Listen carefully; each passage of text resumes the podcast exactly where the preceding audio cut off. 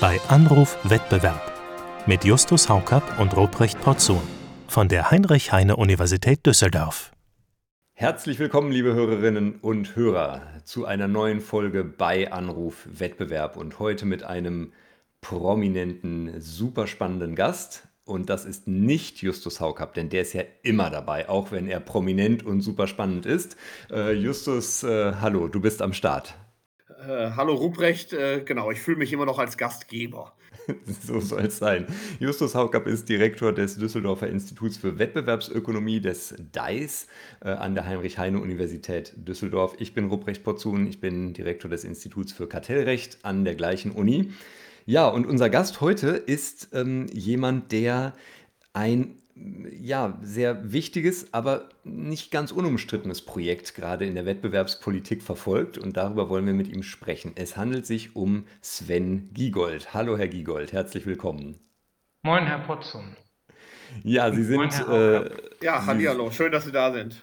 Ich glaube, Sie sind der bekannteste Wettbewerbspolitiker Deutschlands momentan und allen Hörerinnen und Hörern sowieso ein fester Begriff. Aber vielleicht sagen wir doch noch zwei Sätze, äh, was Sie in Ihrem Leben getan haben und tun. Sie sind Staatssekretär im Bundesministerium für Wirtschaft und Klimaschutz.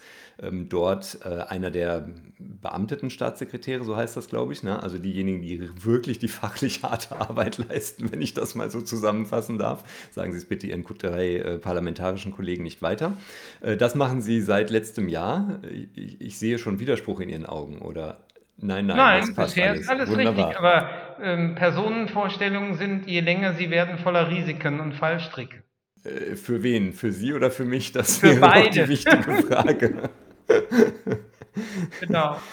Also wenn wir einen Schritt weiter zurückgehen, ähm, Sie waren lange Zeit im Europäischen Parlament, äh, haben sich dort auch schon um äh, Finanzpolitik, Wirtschaftspolitik, Währungspolitik viel gekümmert, um Transparenzfragen, äh, waren da einer, den, einer der Parlamentarier, die man ja auch in Deutschland kannte. Und Sie haben Wirtschaftswissenschaften studiert in Lüneburg, Bremen und Birmingham. Und was ich noch interessant, schön, witzig finde, Sie haben ATTAC in Deutschland mitgegründet, eine Nichtregierungsorganisation, die ja ja, wirtschaftsfreundlich wäre wahrscheinlich nicht das Adjektiv, das einem sofort dazu einfallen würde.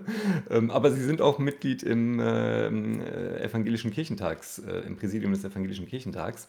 Ähm, also man merkt schon, da, da, da, tut sich eine große Bandbreite an, an Ideen und Einflüssen auf äh, und denen wollen wir heute vielleicht mal ein bisschen auf den Grund gehen. Schön, dass Sie da sind. Gerne. Ich freue mich auch. In der Bundesregierung sind Sie jetzt für Wettbewerbspolitik quasi zuständig, weil Herr Habeck sich äh, mit vielen Themen momentan äh, herumschlagen muss, sodass also ähm, vielleicht die Wettbewerbspolitik nicht immer die erste ähm, Rolle spielt. Vielleicht mal vorab gefragt, bevor wir zum, äh, zum aktuellen Anlass unseres Gesprächs kommen, dem Wettbewerbsdurchsetzungsgesetz. Wie ist es denn jetzt momentan eigentlich im BMWK? Man hat ja von außen den Eindruck, es gab wahrscheinlich noch nie eine Phase in der deutschen, bundesdeutschen Politik jedenfalls oder lange nicht so eine Phase, in der ähm, der Wirtschaftsminister, das Wirtschaftsministerium so gefordert war. Ist das auch so der Eindruck, den Sie im Haus haben? Sind also alle völlig äh, äh, irritiert und, und, und, und laufen heiß im Ministerium? Das äh, Ministerium, ähm, das glüht, das kann man, glaube ich, schon sagen. Wobei, das ist ja ein, ähm, ein großes Schiff. Und ähm, nicht alle Teile sind gleichermaßen am Glühen, aber überwiegend schon, weil hier liegt ja nicht nur die allgemeine Wirtschaftspolitik, die Energiepolitik, sondern ähm, mit der Klimapolitik ein weiterer Brandherd plus ähm, eben die Außenwirtschaftsseite und die Industriepolitik. Und ähm, alles zusammen äh, sieht man schon, da sind die großen Krisen unserer Zeit in gewisser Weise verdichtet. Und, ähm, und es stimmt aber auch, dass äh, in der Frage da sowas lag, ähm, äh, das Wirtschaftsministerium war ja schon mal sehr gefordert, nämlich äh, nach dem Krieg, als äh, diese, dieses Grundkonzept der sozialen Marktwirtschaft aufgesetzt wurde. Und ich sage mal so, als neue Leitung, wir hatten so ein Stück weit das Gefühl, ähm, dass äh, es doch so ein bisschen äh, verlottert ist, diese äh, Traditionslinie, dass man eben äh, nicht nur Stimme der Wirtschaft ist im Kabinett, also der Unternehmen ist, sondern eben äh, gerade auch eine Ordnungsvorstellung vertritt. Und ähm, zu dieser Ordnungsvorstellung gehört eben Wettbewerb und ähm, äh, fairer Wettbewerb äh, mit Transparenz, offenen Regeln, wo die Verbraucherinnen und Verbraucher, neue Marktteilnehmer äh, keinen schlechten Deal machen, sondern Märkte offen und ähm, damit eben auch innovativ äh, ausgerichtet sind. Und diese Tradition, die haben wir uns gleich am Anfang hier vorgenommen. Das findet sich im Koalitionsvertrag entsprechend stark. Und das verfolgen wir weiter, auch wenn gerade die Überschriften nicht von Wettbewerbspolitik geprägt sind, sondern durch eine Energiekrise, die wir nicht verursacht und uns nicht ausgesucht haben. Äh, und, äh, aber das heißt nicht, dass die anderen ordnungspolitischen Fragen hier jetzt in den Hintergrund geraten, sondern das verfolgen wir mit Sturheit und Konsequenz weiter. Ja, ich würde das auch so interpretieren, sag ich mal so, dass äh, das jetzt inmitten einer nicht gerade kleinen Krise dennoch eine Kartellrechtsreform durchgeführt wird, suggeriert mir, dass man das ernst meint äh, mit dem Thema äh, Wettbewerb. Ich hätte mir vorstellen können, dass andere das auch hinten runterfallen hätten lassen und sagen, jetzt gibt es wichtigere Themen als den Wettbewerb. Also von daher erstmal ähm, meine ähm, Zustimmung in dem Sinne haben sie auf jeden Fall, dass ich mich freue, dass das Thema anscheinend einen hohen Stellenwert äh, genießt. Aber die Freude ist ja nicht bei allen gleichermaßen ausgeprägt. Also ähm, es gibt ja durchaus äh, Stimmen, die jetzt Angst und Befürchtungen haben und sagen, oh Gott, oh Gott, die Entflechtung der deutschen Industrie steht äh, unmittelbar bevor. Nein, das ist übertrieben, äh, die steht nicht unmittelbar bevor. Aber nichtsdestotrotz, es werden neue Kompetenzen geschaffen für das Bundeskartell. Und ein wesentlicher Baustein der Kartellrechtsnovelle, der äh, geplanten, ist ja, dass man ähm, das Instrument der Sektoruntersuchung schärft und auch die Möglichkeit einer missbrauchsunabhängigen Entflechtung äh, in das Kartellrecht ähm, einführt. Verstehen Sie denn die Bedenken, die manche da haben äh, gegenüber diesem Instrument?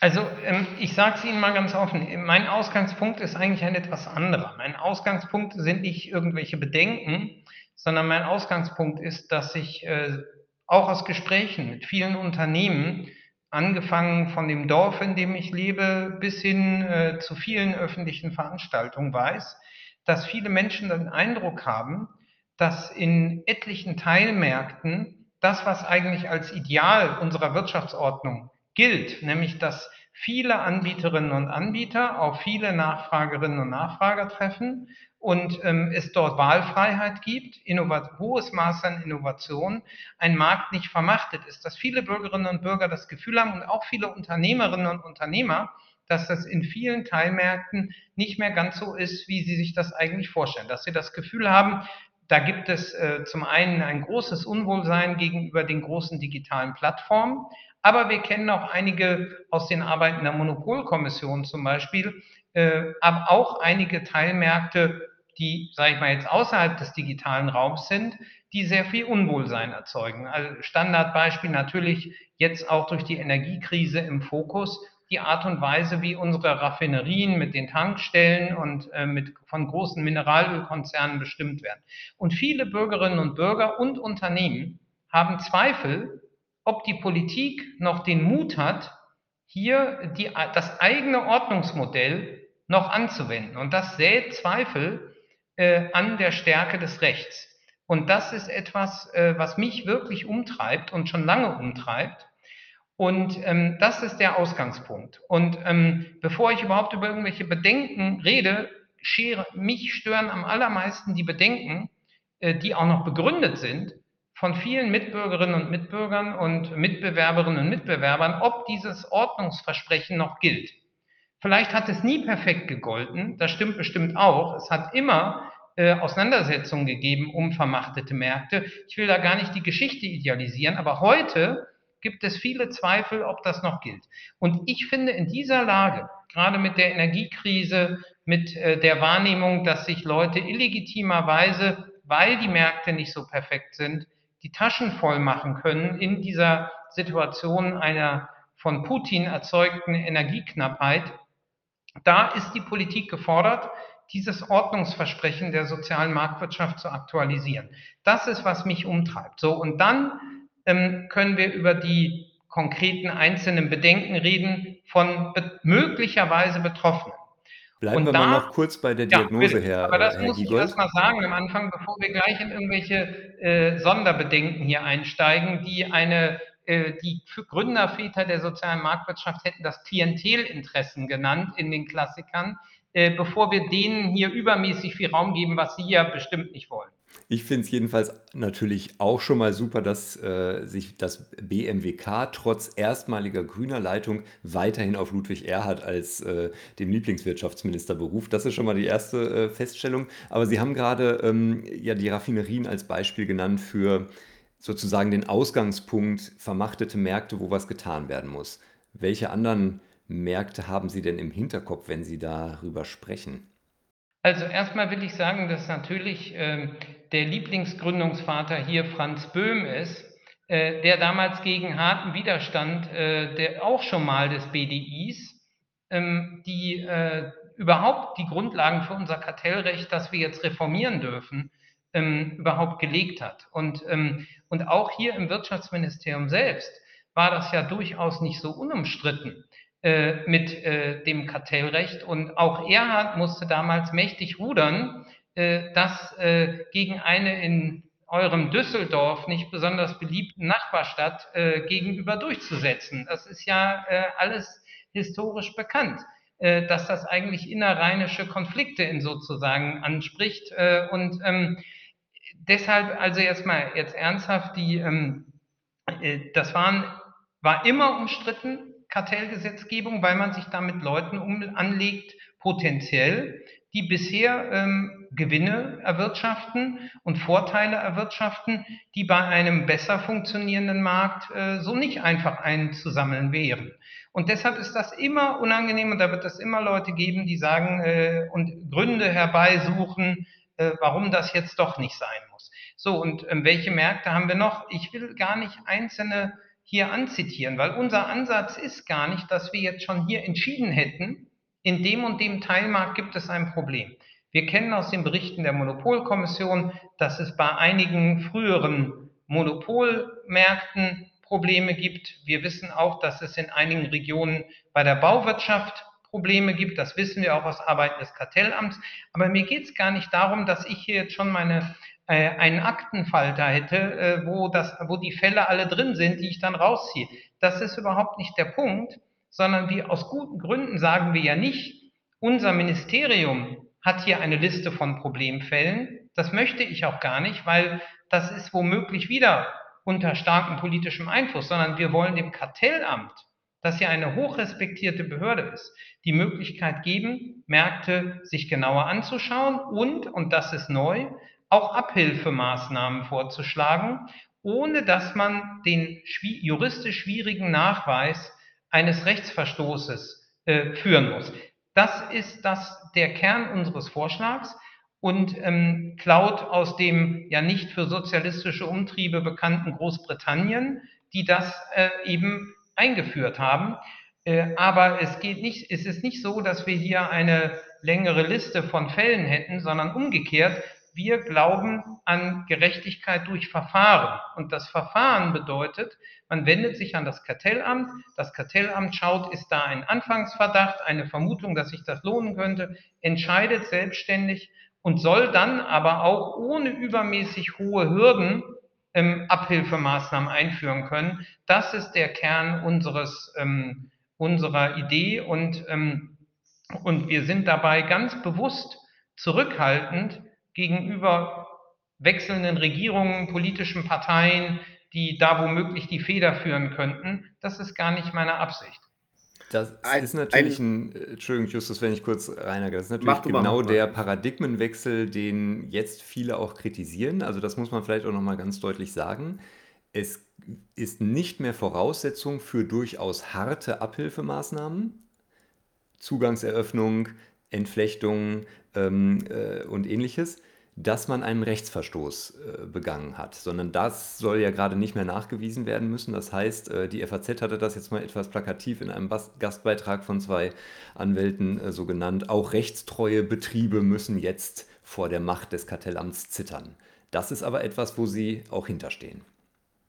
Ähm, abgesehen davon, dass ähm, der Punkt halt nicht alleine Rechtstreue entscheidend ist, ob ein Markt äh, gut funktioniert oder nicht, sondern für uns ist entscheidend, der Markt nach objektiven Kriterien funktioniert nicht im Sinne äh, der Allgemeinheit. Die Aufgabe von Ordnungspolitik ist, äh, in der Wirtschaftspolitik dafür zu sorgen, dass zumindest mal auf den Märkten, wo das möglich ist, äh, nach Angebot und Nachfrage mit niedrigen Marktzudrangsbarrieren ähm, möglichst viel und harter offener Wettbewerb herrscht unter einem fairen Regelwerk. Und es gibt natürlich Teilmärkte, wo es äh, aus guten Gründen gar keinen Wettbewerb geben kann. Das ist ja allgemein bekannt.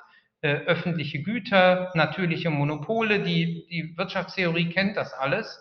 Aber äh, dort, wo wir aus guten Gründen sagen, ähm, per Angebot und Nachfrage soll die Steuerung äh, des Wirtschaftslebens funktionieren, dort äh, muss der Markt auch tatsächlich äh, zumindest mal äh, vernünftigerweise und angemessen gut funktionieren. Und wo das nicht der Fall ist, da soll das Kartellamt die Möglichkeit haben einzugreifen. Und zwar nicht, weil wir irgendwem unterstellen, dass er illegal gehandelt hätte, sondern weil der Markt so aufgebaut ist, dass er in Übermaß, im Übermaß, das muss, das sind alles Fragen von Angemessenheit, im Übermaß äh, vermachtet ist. Und ähm, äh, das Ideal völliger Machtfreiheit äh, das gibt es äh, auf den wenigsten Märkten. Aber wenn eine Schwelle überschritten ist, wenn das Kartellamt sagt, es reicht, und ähm, dann geht das soweit. Eigentlich Ihre Liste der Abhilfemaßnahmen, sehr, das stört mich auch so ein bisschen an der öffentlichen Debatte.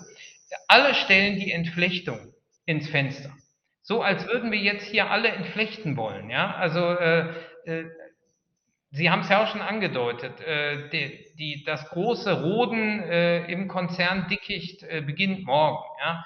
Das ist ja wirklich, äh, das ist echt populistisch. Die Idee mit der Entflechtung ist ja alt. Ähm, wir haben das, äh, ich habe auch äh, von Rainer Brüderle ist das ja versucht worden, der ist daran schon gescheitert und, ähm, und jetzt koalieren wir mit der FDP und ähm, damals ist es an der Unionsfraktion gescheitert und und diesmal brauchen wir die Unionsfraktion im Bundestag nicht.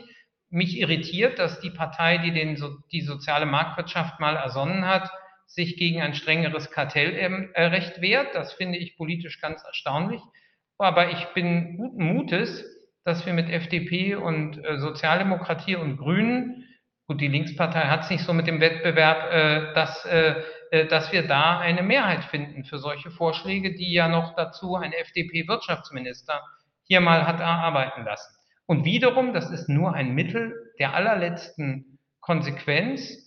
Und ähm, ich hätte aktuell gar keinen Anwendungsfall für eine solche Instrumentarium. Aber es ist gut, wenn der Staat das äh, in seinem Gesetzeskoffer hat, ähm, damit er es hoffentlich gar nicht anwenden muss, weil äh, andere Maßnahmen dann vielleicht äh, schon vorher reichen. Ich, ich hätte einen Anwendungsfall, den verrate ich Ihnen auch gleich, und der kommt auch aus dem grünen Parteiprogramm. Ähm, Bin ich aber, aber gespannt. Ja, ich ähm, habe schon eine Idee. Bevor, äh, bevor ich dazu komme, vielleicht nochmal also sozusagen zu dir. Herr Haug, ich auch weiß ganz gut. worauf Sie anspielen, aber ja. das Unternehmen ist ja schon im Staatsbesitz. Da brauchen ja. wir also das Kartellamt gar nicht, sondern nur eine demokratische Mehrheit, Herr Haukapp. Ja, die scheint ja schwieriger zu organisieren zu sein, manchmal als das Kartellamt vielleicht. Werden wir sehen, aber dann vielleicht gleich dazu. Ähm, also, äh, die, vielleicht noch ein Hinweis äh, auch zu dir, Ruprecht. Ich sehe das gar nicht so als ähm, ungewöhnlich und Systembruch, denn man muss sich nochmal vergegenwärtigen, dass auch die Fusionskontrolle Unternehmen untersagt, äh, sich zusammenzuschließen, ohne dass irgendein Missbrauch in der Vergangenheit vorgelegen haben muss. Äh, die haben sich ja auch immer rechtstreu verhalten, die fusionierenden Parteien, gegebenenfalls. Und trotzdem untersagt man ihnen den Zusammenschluss und greift in ihre Eigentumsrechte äh, damit ein. Die dürfen nicht mehr verkaufen, an wen sie wollen. Also von daher würde ich sagen, das ist jetzt natürlich eine Weiterentwicklung, aber es ist kein vollständiger Bruch mit dem bisherigen System, weshalb vielleicht auch die Fusionskontrolle bei ihrer Einführung 1974 schon umstritten war. Aber letztendlich haben wir die eben seit 1974, die Fusionskontrolle. Ähm, und äh, greifen auch da sozusagen zwar etwas anders, aber in die Marktstruktur ein, ohne dass ein Rechtsverstoß in der Vergangenheit vorgelegen Herr Haukapp, also wenn wir in der Pressestelle demnächst eine Stelle frei haben, da werde ich Sie äh, in die Ausschreibung schicken. Äh, okay. Also Sie würden das super machen hier. Äh, also sehr gut, sehr gut. Ja, also ich hatte, ich hatte ja auch die Freude, Vorsitzender... direkt aufs Kreuz gelegt, der lacht der, nur und wehrt sich nicht mal, also das ja, war schon mal gut. Hm. So, so ähm, äh, ja, ich hatte ja auch die Freude, äh, damals den Vorschlag vom Wirtschaftsministerium zu begleiten und kam als Monopolkommission, die waren wir die einzigen, die einsamen Rufer im Wald, die gesagt haben, das ist eine gute Idee. Ähm, und wir hatten aber auch schon immer die sehr, sehr gute Idee seit 2006, dass man die Deutsche Bahn entflechten könnte äh, und dass das den Wettbewerb voranbringen würde. Und ähm, weil Sie ja jetzt die Monopolkommission auch schon mehrfach, wie ich den Eindruck hatte, eher lobend erwähnt haben, haben und ähm, auch darauf verwiesen haben, dass ähm, äh, das ja gewisse Untersuchungen vielleicht braucht, um zu wissen, wie man entflechten könnte. Und das ja auch im grünen Parteiprogramm tatsächlich schon lange, äh, so wie ich das wahrgenommen habe, immer wieder gefordert worden ist, äh, die äh, Entflechtung der Bahn. Wäre das doch auch eine Möglichkeit, wo ähm, der Staat mal die Kraft seines Handelns zeigen könnte äh, und voranschreitet mit der Entflechtung. Herr Haukapp, wie Sie äh, an meiner Reaktion schon gemerkt haben, Sie rennen da natürlich bei uns offene Türen ein. Und es ist nicht an den Grünen gescheitert und ich verrate keine Geheimnisse, auch nicht an der FDP, äh, dass man das nicht haben wollte. Äh, und, ähm, äh, sondern die, aber es ist hintenrum durch die Brust ins Auge, denn ähm, wenn man diese, wenn man die Trennung zwischen Netz und Betrieb möchte, dann äh, kann man das als Eigentümer äh, ganz einfach tun. Und ähm, äh, da können wir natürlich auch noch eine Sektoruntersuchung zu anschließen. Ähm, und äh, aber ehrlich gesagt, es gibt sehr gute Argumente, warum man das so organisiert. Wir haben, ähm, wir haben ja heute schon im Güterverkehr äh, sehr viele Anbieter und ähm, das läuft auch erfolgreich. Es wäre schön, wenn wir das auch im Bereich äh, des Personenverkehrs noch mehr hätten als heute. Und dann ist doch irgendwie logisch, dass die Infrastruktur, auf der die rumfahren, möglichst einem Akteur gehören sollte, der da keinen Interessenskonflikt hat. Ich finde, das, das ist, das ist völlig richtig. Und ich hätte auch gesagt, wir brauchen keine Sektoruntersuchung, denn alle zwei Jahre gibt es eine Sektoruntersuchung der Monopolkommission. Die heißt zwar Sondergutachten in dem Fall, äh, ich sehe schon, gleich bietet der Justus Haukapp Ihnen noch einen Job in Düsseldorf an, Herr Gigold, ja. am DICE. Nein, äh, ich, äh, ich, äh, hatte schon mal einen Job in Düsseldorf. Ich hatte ja dort immer als Europaabgeordneter war das ja mein Wahlkreis. Insofern brauchte ich da gar nicht ins DICE zu kommen. Aber jenseits dessen ähm, ist das so, äh, es ist überhaupt nicht so, dass wir hier nur an irgendwelche Privatunternehmen notwendig denken, sondern ähm, dieses Prinzip Wettbewerb gilt für uns umfassend.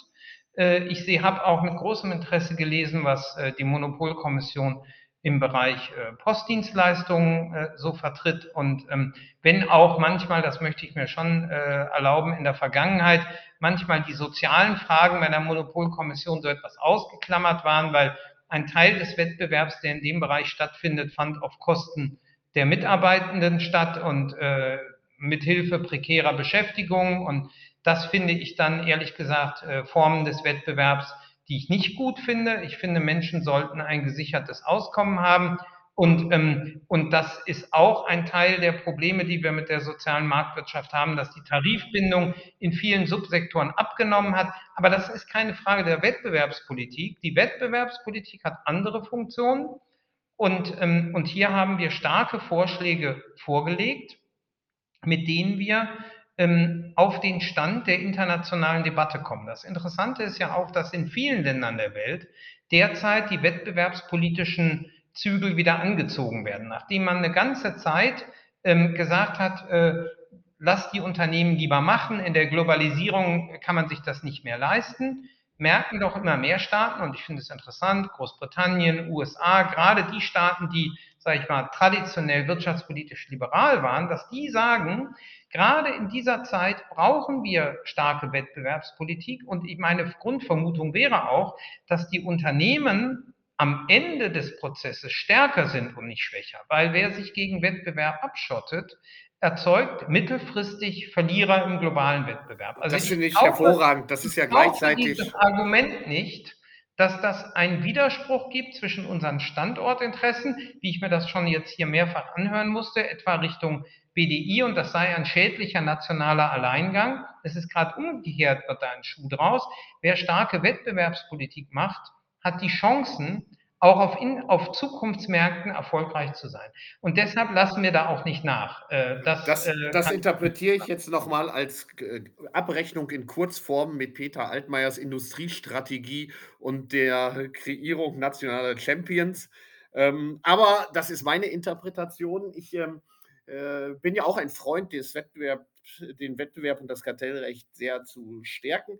Und fällt, gleichwohl fällt mir auf, jetzt zu dem anderen Bereich vielleicht dieser Kartellrechtsnovelle zu kommen, dass man jetzt die Vorteilsabschöpfung äh, stark vereinfacht, ähm, gleichwohl eigentlich nichts getan wird, um die private Kartellrechtsdurchsetzung in irgendeiner Weise zu stärken. Sind Sie zufrieden mit dem Stand der privaten Kartellrechtsdurchsetzung, so wie sie jetzt ist? Na ja gut, die leistet einen wichtigen Beitrag und ähm, das wollen wir ja auch gar nicht ändern, aber die beiden Instrumente sind eben nicht im Widerspruch zueinander.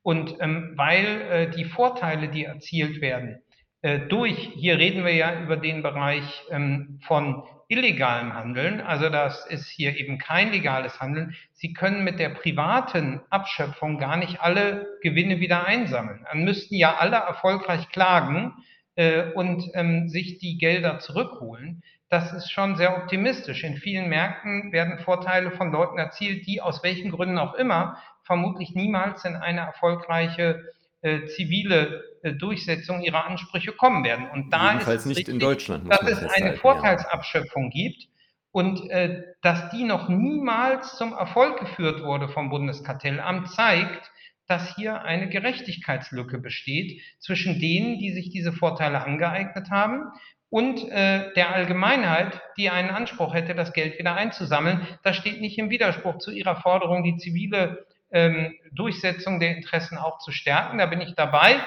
das war jetzt noch keine Forderung, das war erstmal eine Frage, ob Sie sagen, äh, ich hatte oder Herr Hauck vielleicht die Interpretation. Meiner Erfahrung nach läuft die, die, Grenze bei Ihnen zwischen Forderung und Vorschlag fließend, aber ähm, ich nehme das als Forderung und ähm, würde ich fordere halt gar nichts. Ähm, Bürger, der, Sie werden sicher noch in den Bundestag eingeladen äh, zu, das ist nicht in unserer Entscheidung, aber ich vermute das mal, äh, zu Anhörungen. Da können Sie das alles äh, vorschlagend, fordernd einbringen und äh, an uns werden Sie da äh, keinen Widerstand spüren. Wir finden solche Vorschläge, das zu stärken, gut. Heißt das, Sie werden äh, die, die private Kartellrechtsdurchsetzung, also wir reden ja konkret auch über Schadensersatzklagen, die in Deutschland ja immer noch desolat sind, äh, notleidend wirklich sind. Ähm, das kommt dann mit der nächsten GWB-Novelle, da gibt es einen das, großen Schub nach vorne? Das hätte ich Ihnen jetzt auch noch sagen können, nämlich dass mit der zwölften GWB-Novelle äh, gucken wir uns ja den Verbraucherschutz an und die Nachhaltigkeit. Und, ähm, und, wir, und beim Verbraucherschutz, äh, da geht es natürlich genau darum, können VerbraucherInnen solche Forderungen durchsetzen und die Grenze dort ist natürlich fließend. Auch da werden wir uns natürlich über, äh, dann ebenso anschauen, was Unternehmen angeht, ob die ihre Forderungen durchsetzen können. Insofern ist das Gegenstand der 12. GWB-Novelle, äh, für die außerdem äh, zu diesen beiden Schwerpunkten noch auf dem Weg ist. Vielleicht noch mal kurz zum Verfahren zurück. Sie hatten sich ja schon anfangs auch als äh, Freund von Verfahren und der Verfahrensgerechtigkeit äh, hier positioniert. Ähm, da höre ich äh, zwei Bedenken. Das eine Bedenken ist, jetzt gehe ich noch mal einen Schritt zurück zu der ähm, Frage der Sektoruntersuchung Plus sozusagen. Das eine Bedenken ist, warum muss man eine so grundstürzende Novelle jetzt, wenn doch die zwölfte vor der Tür steht, ähm, relativ schnell vorziehen? Ich glaube, die Verbände hatten acht Tage Zeit zur Stellungnahme. Das haben die, glaube ich, als äh, verfahrensmäßig unfreundlich empfunden. Und die zweite Frage, die vielleicht noch ein bisschen wichtiger ist, ist folgende. Kann es nicht sein, dass dieses neue Instrumentarium im Bundeskartellamt auch mit einem gewissen, ich nenne es jetzt mal Verfolgungseifer äh, durchgeführt wird. Und dann sind es am Ende drei Leute, die im Kartellamt sitzen, ermitteln in 18 Monaten und dann entscheiden, welche Abhilfemaßnahmen durchgesetzt werden. Also das ist schon auch ein bisschen anders als das Modell in äh, Großbritannien, wo wir verfahrensmäßig aus meiner Wahrnehmung stärkere Sicherungen haben. Liegt darin nicht so eine gewisse Gefahr, dass da, äh, ich sage jetzt mal, jemand frei dreht Sie wissen, ich habe den größten Respekt vor allen Kartellbeamten, ich war ja selber mal einer, aber, aber dass, dass da jemand freidreht und sagt, ähm, in dieser Branche, die habe ich jetzt seit fünf Jahren auf dem Kika, da ziehen wir das jetzt mal durch. Okay, also erstmal äh, muss man ja sagen, wir haben das uns hier nicht im Ministerium alleine ausgedacht, sondern wir haben das ja in engem Dialog mit, ähm, mit äh, den führenden äh, Wettbewerbsökonomen und Juristen durchgeführt. Und da ich ein großer Freund von Transparenz bin, weil sie ständig so tun, als hätten sie mit dem Ganzen gar nichts zu tun, will ich das hier mal auflösen, weil sie beide waren äh, sehr gut beteiligt an dem ganzen Prozess. Da haben wir das und auch schon vorgetragen. jetzt nicht so tun, als wenn sie davon noch nie gehört hätten und nur acht Tage Stellungnahmezeit hatten. Ähm, wir nicht, alle weiteren, wir, wir, wir, haben gar wir keine nicht. Stellungnahme wir abgegeben. gar nichts ab, aber die ich will Ihnen doch, will Sie nur ein bisschen foppen, damit wir hier mal Transparenz herstellen. Und ähm, das Zweite ist, ähm, dass äh, wir also insofern, zweitens ist es ein sehr schlanker Gesetzentwurf. Wenn Sie den lesen, die Zahl der Änderungen von Normen, das kann man wirklich innerhalb von wenigen Minuten übersehen.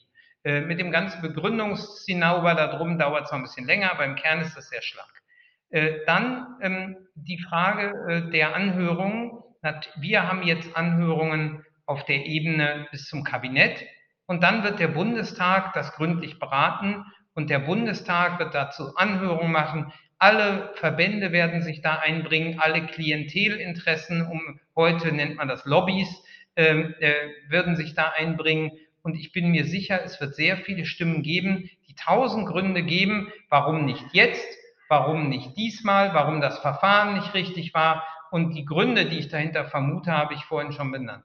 Die ähm, in der Sache, in der Sache äh, ist es so, dass äh, wenn das Bundeskartellamt jetzt keine Behörde, die bisher durch übermäßigen Aktivismus aufgefallen wäre. Ja? Also es ist eine Behörde, in der ähm, die Dinge ihre Zeit dauern. Es sind auch viele Juristinnen und Juristen auf engem Raum. Äh, und ähm, die, das, äh, sozusagen, ich habe bisher überhaupt nicht die Wahrnehmung, dass man dieser Behörde misstrauen müsste, weil sie zu Übereifer neigt. Ja? Zweitens werden natürlich alle angehört im Verfahren, das ist auch so vorgesehen. Und drittens, wenn die Abwägungen nicht ordentlich gemacht werden, steht den Betroffenen natürlich der Klageweg offen und können damit äh, die Entscheidung des Kartellamts angreifen und wie es sich im Rechtsstaat gehört, überprüfen lassen. Äh, so, ähm, damit sind da äh, Absicherungen entsprechend vorgesehen. Und der Grund, warum wir das alles so zügig machen, das will ich auch, habe ich vorhin auch ganz offen gesagt. Für mich ist das eine hochpolitische Frage. In dem Moment, wo der Staat sagt, ob das nun schlau war oder nicht, Sie kennen die grüne Position dazu, wir geben äh, eine Art Tankrabatt. Äh, und die Öffentlichkeit regt sich auf, dass äh, der nicht weitergegeben wird. Ob das stimmt oder nicht, lasse ich immer ganz dahingestellt. Da läuft eine Untersuchung beim Kartellamt. Ich urteile dazu nicht, bevor ich nicht die Faktenbasis habe. Aber wozu ich urteile, ist Folgendes. Die öffentliche Debatte war so laut, dass sich dort Leute womöglich die Taschen voll machen. Und die entsprechenden Unternehmen haben diese Diskussion öffentlich nicht mal geführt. Und das fand ich mit einem Bruch mit den Grundlagen sozialer Marktwirtschaft. Wozu gehört, dass die Unternehmen sich auch als, als Teil der Bürgerschaft verhalten. Dass sie verantwortung, also und jetzt bin ich beim protestantischen Verantwortungsprinzip, dass sie Verantwortung übernehmen gegenüber allen Stakeholdern über das, was sie tun. Und ich sage Ihnen ganz ehrlich, in dem Moment haben die mich verloren. Die Debatte über die, ob da nun Gewinnmitnahmen waren oder nicht, ist das eine. Aber wenn diejenigen, die öffentlich in der Kritik stehen, sich nicht mehr richtig äußern, sich nicht mehr aus dem, auf den Diskurs einlassen, dann ist da offensichtlich etwas schief im Staate. Und da ist es richtig, politisch richtig, dass, äh, dass eine Regierung, dass ein Parlament sagt, wir stellen hier mal wieder klar, äh, dass wir in einer sozialen Marktwirtschaft leben. Und, ähm, und das ist der demokratietheoretische Grund. Und ich glaube, und das ist der letzte Satz dieser Predigt, dass das auch von großer Bedeutung für die Akzeptanz der Marktwirtschaft selbst ist. Wenn die Bürgerinnen und Bürger das Gefühl haben, dass in Wirklichkeit einige wenige mit ausreichend Macht die Feder führen, dann verlieren wir Menschen ohne Grund an, äh, an Gruppen in der Gesellschaft, die es mit der offenen Gesellschaft nicht gut meinen. Und deshalb bin ich hier absolut auf kampfbereit in dieser Frage, weil es hier letztlich um die Demokratie geht. Und, ähm, und die haben mich verloren, als sie geschwiegen haben zu dieser öffentlichen Debatte. Und das, das geht nicht. Äh, bei jeder äh, Freiheit des Eigentums, bei jeder Freiheit des Unternehmertums, alles richtig, aber ähm, der öffentlichen Hinterfragung, der darf man nicht ausweichen, die muss man sich stellen. Und ähm, ansonsten ist da offensichtlich ein Übermaß an Selbstbewusstsein, dass man vielleicht mit dem Recht und der öffentlichen Debatte um das Recht sich gar nicht mehr so recht stellen muss. Und das hat mich wirklich geärgert. Wir, wir wollen das ja nicht mit Ärger beenden, diesen äh, Podcast. Und äh, normalerweise, wenn wir Menschen aus dem politischen Bereich haben, auch wenn sie jetzt beamteter Staatssekretär sind natürlich äh, und ein Teil der Exekutiven, ähm, haben wir am Ende immer äh, das, äh, das ist noch nicht legendär, weil das haben wir so häufig noch nicht durchgeführt, aber äh, doch schon wiederholt durchgeführte ähm, äh, Spiel ähm, der Satzbeendigung. Äh, ja. Und das geht auch ganz leicht los äh, mit ganz einfachen Satzbeendigungen, nämlich der erste Satzanfang lautet, und bitte äh, keine Predigt dann tatsächlich, sondern nur eine Satzbeendigung, soziale Marktwirtschaft ist. Die soziale Marktwirtschaft ist reif für die Weiterentwicklung zur sozial-ökologischen Marktwirtschaft. Deutschland braucht? Deutschland braucht eine Regierung, die jetzt entschieden handelt in dieser Krise und äh, insgesamt ähm, eine rationalere Diskussion über manche dieser Krisen. Das würde uns gemeinsam helfen. Wenn ich noch einmal 20 wäre. Damit verraten ähm, wir natürlich, dass Sie älter sind. ähm, dann hätte ich damal, meine damaligen libertären Flausen vielleicht schneller äh, abgelegt. An Berlin nervt mich. Ähm, es ist zu voll und ähm, ich finde, in der, im politischen Berlin gibt es zu viel Garstigkeit. Angela Merkel vermisse ich, weil. Das ist schwer. ähm, Angela Merkel vermisse ich, weil ich ihre unprätentiöse Art wirklich geschätzt habe. Wenn ich Bundeswirtschaftsminister werden sollte, äh, wir haben einen großartigen Bundeswirtschaftsminister und ich werde nicht Bundeswirtschaftsminister. Ich hatte den Eindruck, das passte grammatikalisch nicht ganz, Nö, aber. Ich, aber das war auch zu gemein. Das war halt aus dem Schema F vorgelesen, so. die wir allen anderen auch gestellt haben. So, äh, so der einzige, glaube ich, die, okay, ja, ja, die, wir, die wir nicht fragen würden, wäre, glaube ich, Herrn Habeck selber. Ähm, aber vielleicht ähm, zwei haben wir ja noch. Zwei haben wir noch, Justus, absolut. Ja, Wettbewerbskommissarin Margie, Margarete Vestager ist. Sie ist marktliberaler als ihr offener Ruf. Den Abgeordneten im Deutschen Bundestag würde ich am liebsten sagen.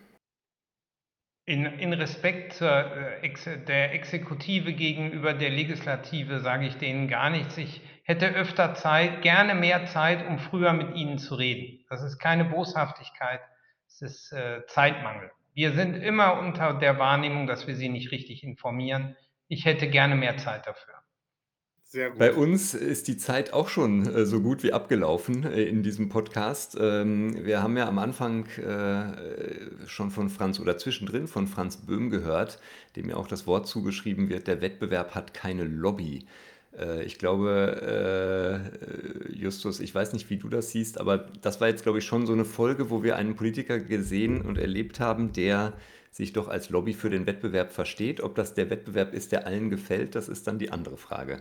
Ja, streng genommen ist die, kann die Exekutive keine Lobby sein, äh, glaube ich. Aber ich würde sagen, äh, ein starker Verfechter des Wettbewerbs. Ich möchte, äh, Hina Haukap, ich muss leider sagen, ähm, die Grenzen zwischen Lobby und Exekutive können sehr wohl fließend sein. Und ähm, das wäre ein Thema für eine eigene Folge, weil der Wettbewerb kann nur so gut sein, wie die Rahmensetzung nicht Klientelinteressen folgt. Und ich habe die Erfahrung so oft gemacht, dass das leider nicht immer perfekt der Fall ist. Und ähm, darüber gäbe es äh, noch viel zu reden. Und ähm, Aber ich würde leider behaupten, äh, Exekutive kann auch gleichzeitig Lobby sein. Wir freuen uns. Aber nicht in unserer Abteilung 1, das kann ich Ihnen garantieren. aus, äh, ich kann Ihnen aus meiner Erfahrung äh, in der Monopolkommission nur beipflichten, dass äh, auch aus meinen Erfahrungen mit deutschen Ministerien ich nicht selten das Gefühl hatte, dass eher Interessen betroffener Branchen vertreten wurden als die des Wettbewerbs. Äh, also ähm, von daher ähm, freue ich mich auf jeden Fall, auf dass die, es äh, auf die nächste Folge Verfechter äh, des scharfen genau. Äh, an äh, herausgehobenen Stellen äh, gibt. Wir freuen uns auf jeden Fall äh, auf die nächste Folge, wenn Sie wieder dabei sind und dann die ganzen Geheimnisse auspacken, die Sie jetzt noch äh, nicht gesagt haben, wer Ihnen da so richtig auf den Keks geht in den, in den Lobby, mit den Lobbyarbeiten. Oder wir warten auf Ihre Memoiren, äh, wenn nee, Sie dann eines nee, Tages. Nee, so lange warten wir sicherlich nicht. So, wir warten okay. auf die zwölfte GWW-Novelle. Äh, äh, allerspätestens, da sehen ja. wir uns allerspätestens wieder.